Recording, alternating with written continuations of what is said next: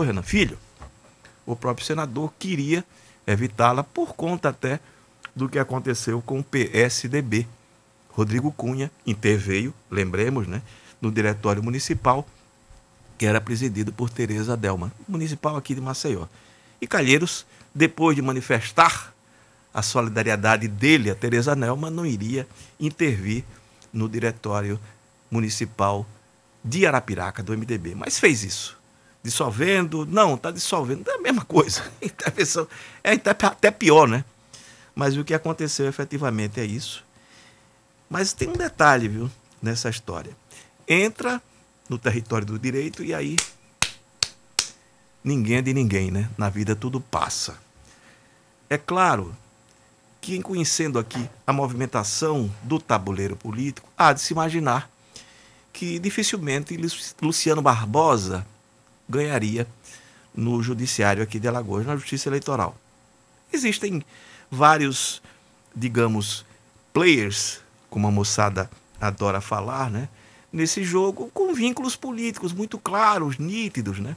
Isso não acontece por acaso, é, é dessa forma, infelizmente, que acontece. Principalmente, estou falando aqui, não é só, né? Mas na justiça eleitoral, sim. E nesse território nebuloso, imprevisível, Calheiros pode ganhar Alagoas e pode perder em Brasília. Mas pode ganhar em Brasília, por que não? Não é hermenêutica? É hermenêutica, Fábio Lessa é um sábio, diz, é, é como um umbigo. Cada um tem o seu, né? Umbigo, e cada um tem a sua hermenêutica. Cada cabeça uma sentença, não é assim? Pois bem. Só que a situação de Arapiraca fica mais complicada ainda para o MDB. Primeiro, o partido não terá candidato nenhum.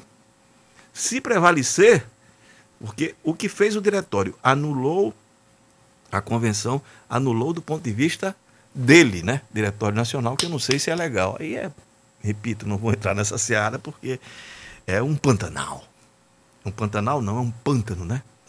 Pantanal, infelizmente, está se acabando no fogo, no incêndio e o governo federal negando, né? Esse negacionismo é absolutamente estúpido, né?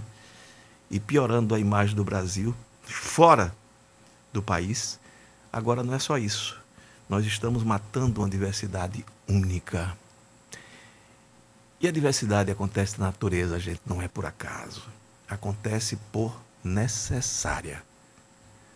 Toda forma de vida que existe tem um sentido de existir. Nós vamos acabando, matando, né? E seja na floresta amazônica, seja no Pantanal, que é um bioma absolutamente especial, e como se nada acontecesse, né? É um incêndiozinho aqui, é um foguinho aqui, um foguinho ali, uma fumacinha ali, né? e não é. O contorno que isso está tomando é assustador. E nós somos contemporâneos disso. Calar sobre isso é uma estupidez. Mas vamos lá. Arapiraca sem candidato a prefeito, sem candidato a vice do MDB, né? E sem candidato a vereadores. Porque a ata é quem define quem é ou não candidato. E não existe uma ata fora daquele prazo. A convenção, entre aspas, convocada pelo diretório regional, do dia 16, do dia seguinte, não existiu. Ora, se os convencionais se negaram a participar, não assinaram o documento, isso me foi dito pelo vice-presidente do MDB, o médico José Vanderlei Neto, que estava lá em Arapiraca. Pois bem, o MDB sem candidato nenhum. MDB é o partido do governador. Também do vice, é verdade, em litígio com o Palácio. Sem candidato a vereador, sem candidato a prefeito e vice-prefeito é algo, convenhamos, surpreendente, inusitado, mas está acontecendo. Vai ser difícil, eu até escrevi um pouco sobre isso, explicar no futuro, em prevalecendo essa decisão, o que é que está acontecendo no presente, né? E, gente, e resta saber, e aqui eu faço uma indagação, né? A população de Arapiraca, Arapiraca sempre teve um eleitorado muito altivo, independente, né? Como é que a população local de Arapiraca está vendo essa intervenção, a intervenção no diretório. É uma intervenção na decisão da população de Arapiraca escolher quem deve ou não ser prefeito, ou essa decisão tem de ser inicialmente do Palácio, da direção do MDB, olha, fulano pode, fulano não pode. Por que não deixar essa decisão para a população de Arapiraca? Veja, eu estou aqui colocando um questionamento porque eu acho que, e eu vi isso no final de semana, isso efetivamente já está sendo feito pelo arapiraquense, né? Esse que está se mobilizando. E eu não sei, isso pode prejudicar ou pode ajudar Luciano Barbosa, não sei. Mas sem dúvida nenhuma é um questionamento que me parece necessário. É uma intervenção num partido ou uma intervenção no destino da cidade? Não sei. O eleitor de Arapiraca que o diga. Agora, eu conversei longamente com um personagem extremamente experiente e que me disse, inclusive, que estava alertando o entorno do palácio, porque tem muita gente ali que fica dizendo: não, isso é um absurdo, isso é um traidor. Enfim, acontece. Aquela gente que vive ali do poder das migalhas do poder, né? Agora também, se sair dali, não vai para canto nenhum. Tem muita gente assim. Nós sabemos disso. Pois bem, e quem conhece um pouco do poder sabe que, enfim, esses personagens, né? Eles ficam por ali e fazem de tudo para permanecer por ali. E a questão é se isso terá consequências no futuro. Como assim? Outros prefeitos serão eleitos pelo MDB. E aí o cara se, se elege pelo MDB e diz, epa, peraí, eu vou ficar aqui amanhã, a intervenção pode ser no meu município, se eu discordar. Gente, quem fez a primeira vez, faz a segunda, a terceira, e por que não? É um questionamento, acho eu, absolutamente necessário. Quero crer que é um momento de muita emoção. Mas está na hora de baixar a bola, não é não? Baixar a bola, deixar que os sentimentos, de alguma forma, se dissipem, porque esta é uma questão de natureza política, política e poder. Exercer política e poder com fígado não é um bom conselho. E me parece que é o que está acontecendo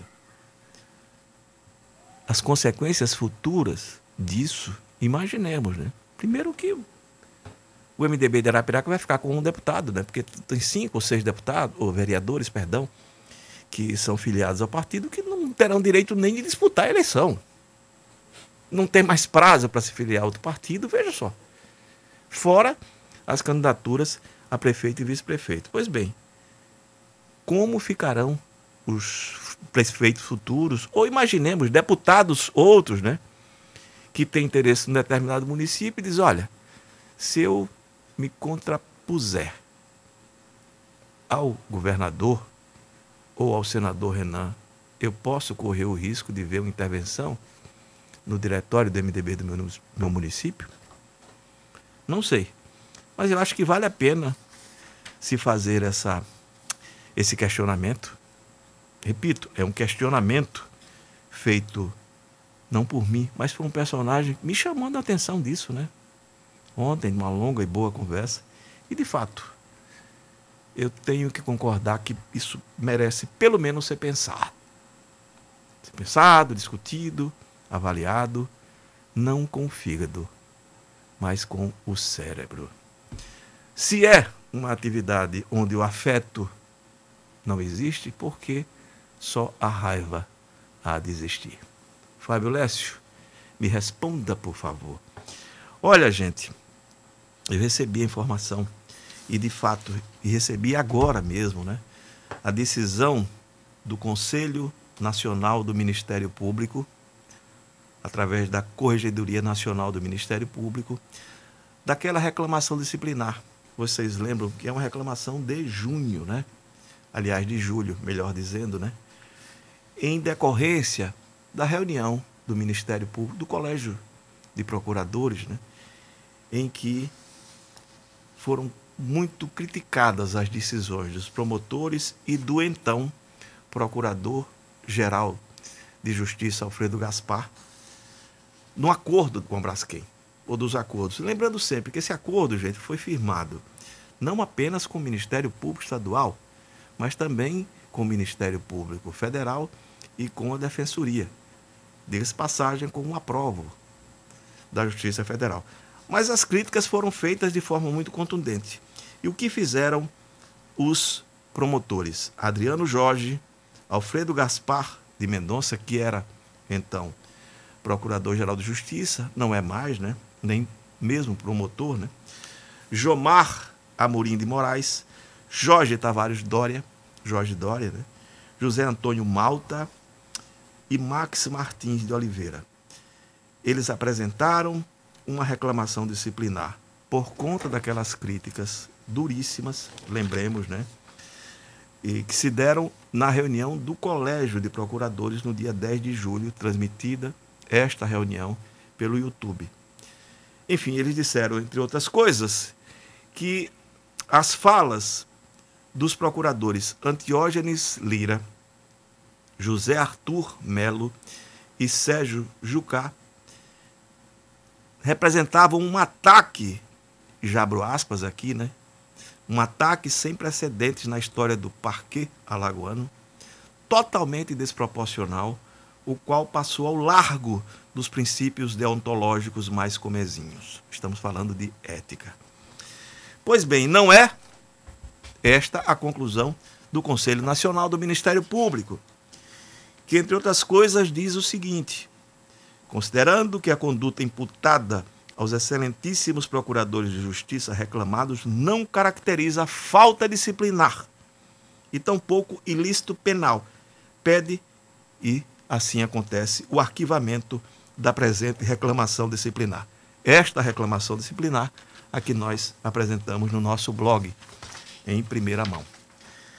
Mas diz mais, na sua decisão, é o relatório né, do corregedor que a fala dos procuradores, dos três procuradores, né? Denota-se do conteúdo da manifestação dos excelentíssimos reclamados, estamos falando dos três procuradores, Sérgio K., Antiógenes Lira e José Arthur Melo, que buscam defender o aperfeiçoamento de possíveis pontos falhos em termo de acordo firmado pelo Ministério Público Estadual e outros atores sobre a tragédia do bairro do Pinheiro. O fato de alguns dos excelentíssimos membros reclamados serem proprietários de imóveis da região atingida não torna ilegais as manifestações exaradas, já que trata-se da matéria sensível de direito difuso e coletivo que interessa a toda a coletividade. Pelo contrário, demonstra-se o conhecimento próximo da controvérsia debatida. Ou seja, não aceita a, a, o Conselho Nacional do Ministério Público que seja entendida essa manifestação como passível de punição.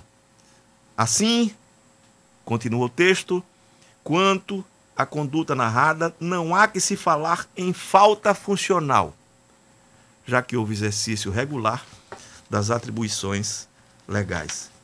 No final das contas, manda arquivar o que foi feito e mostra né, que essa história, pelo menos para o Conselho Nacional do Ministério Público, está encerrada. A conclusão é: considerando que a conduta imputada aos excelentíssimos procuradores de justiça reclamados não caracteriza a falta disciplinar e tampouco o ilícito penal, penal, penar quem diz penar? Penar, penar. Ministro Marco Aurélio Melo, né? O Tribunal Constitucional e eu fui na onda agora penar. Mas vamos lá. Não representa ilícito penal, pede o arquivamento do presente reclamação disciplinar na forma do artigo, artigo perdão, 77, inciso 1 do regimento interno do CNMP. Manuel Veridiano, membro auxiliar da Corregedoria Nacional do Ministério Público, esta é a decisão. Portanto, daqui a pouquinho os detalhes no nosso blog. A gente volta daqui a pouco. Ricardo Mota. De volta com apoio técnico sempre competente dele, Fábio Lécio, a voz da malícia. Fábio, você vai ser chamado a arbitrar este embate lá em Arapiraca. Você vai? Vai não? Mas, Fábio, para ser tão sensato, equilibrado, não vai.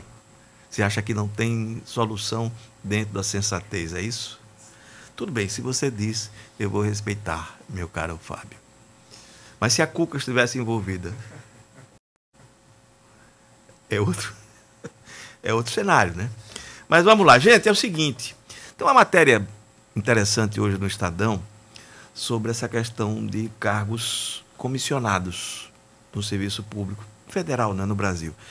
Veja, é, os jornais, os grandes jornais de forma geral, apontam, eu acho isso bobagem, né? O funcionário público, seja ele federal, estadual ou municipal, como responsável pelo rombo nas contas públicas. Isso é uma bobagem, isso é uma balela, isso é uma mentira. Mas, enfim, essa questão dos cargos comissionados merece sim ser discutida. Aliás, merece muita coisa ser discutida num momento como esse, em que se debate ou se prepara uma reforma administrativa. Pois bem, é, a França, diz a matéria, né, tem entre 700 a 900 cargos de livre nomeação no serviço público da França. O serviço público francês ele é bem emblemático no mundo todo. Né? No Brasil, 700 a 900 cargos de livre nomeação. No Brasil, são 12.563 postos dessa natureza, segundo dados da Frente Parlamentar Mista da Reforma Administrativa. É muito, não é não, gente? Do volume total de cargos comissionados existentes na estrutura pública brasileira, metade é da indicação exclusiva para servidores. Ou seja, é indicação livre de quem está no poder, mas tem de ser metade dos 12 mil, 6 mil e pouco de indicação dentro do serviço público. Em países como Inglaterra, Canadá e Estados Unidos, esse número é bem menor. E a nomeação não é 100% livre. O indicado precisa passar por uma seleção ou sabatinas. É interessante. No Chile, vamos pegar um país aqui da América do Sul, até exame psicológico para essas vagas. Aqui tem doidinho de toda ordem, né? Pode ocupar qualquer cargo, entre aspas, com todo respeito aos pacientes psiquiátricos, tá certo? Eu estou falando aqui essa doideira, não é loucura? de muitos que efetivamente exercem esses cargos e lá não vão. Doidinho mesmo, né? Bacana, fulano é engraçado, não é isso? Aí tá sempre fazendo parte das farras ali, né? Eu conheço também, Fábio. Conheço esse também. Mas vamos lá. Vamos, se a gente quer falar sério, né? De reforma administrativa, vou pegar uma questão, por exemplo, conselho de empresa estatal. Conselho, de forma geral, no Brasil, não serve para absolutamente nada, a não ser para pagamento de jeton. E existe todo tipo de conselho que você imaginar. A não ser os conselhos que são formados por representantes da sociedade, que têm o poder de fiscalizar efetivamente, o resto, gente, conselho de empresa estatal, isso é uma bobagem, apenas para dar ali um suporte financeiro, né? ou salarial. Isso acontece, é secretário de Estado, é ministro de Estado, o cara complementa a renda dele. Agora, tudo pago com dinheiro público, isso é justo? Não.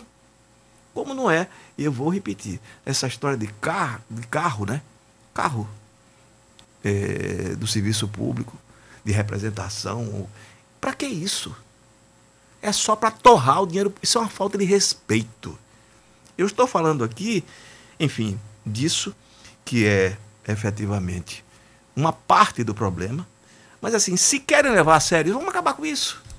Olha, tá, vamos extinguir tudo que é carro e comissão. É um carro da repartição para fazer trabalho, dois ou três. Para fazer trabalho, ninguém vai de carro para casa. Aqui, repartição pública de, de, de, de enfim, é, terceiro escalão. O cara tem carro para ir para casa. Isso é um absurdo. Eu vi até pessoas que eu respeito, ou respeitava, né?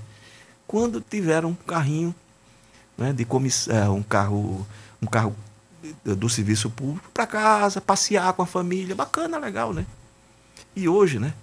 Que é tudo placa fria, né? Acabou, né? É uma pena.